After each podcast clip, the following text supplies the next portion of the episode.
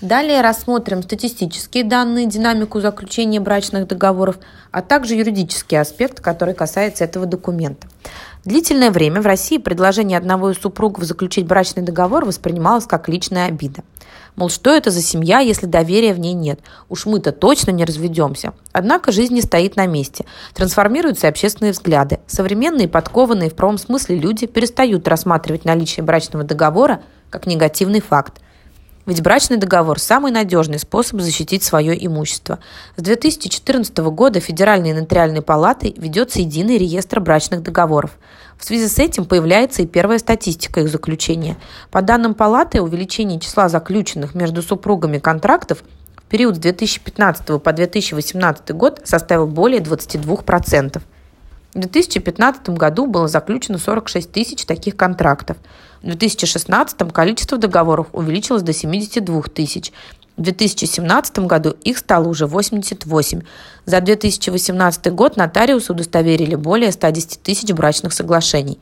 А за несколько месяцев в 2019 году их количество достигло уже 25 тысяч.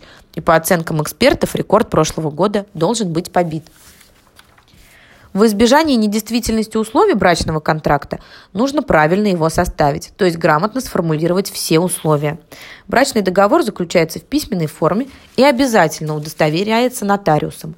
Предметом договора является имущество супругов, как совместное, так и каждого из супругов отдельно – Например, в загородном доме в случае развода бывшие супруги могут проживать по очереди. Гараж может достаться мужу, а все столовые принадлежности жене.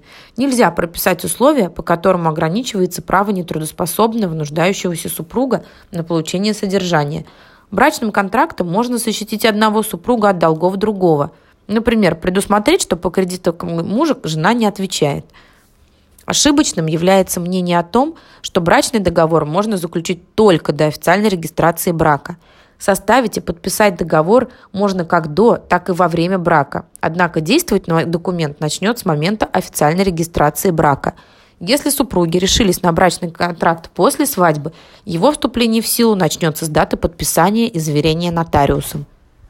Расторжение договора возможно по соглашению сторон, а также в судебном порядке.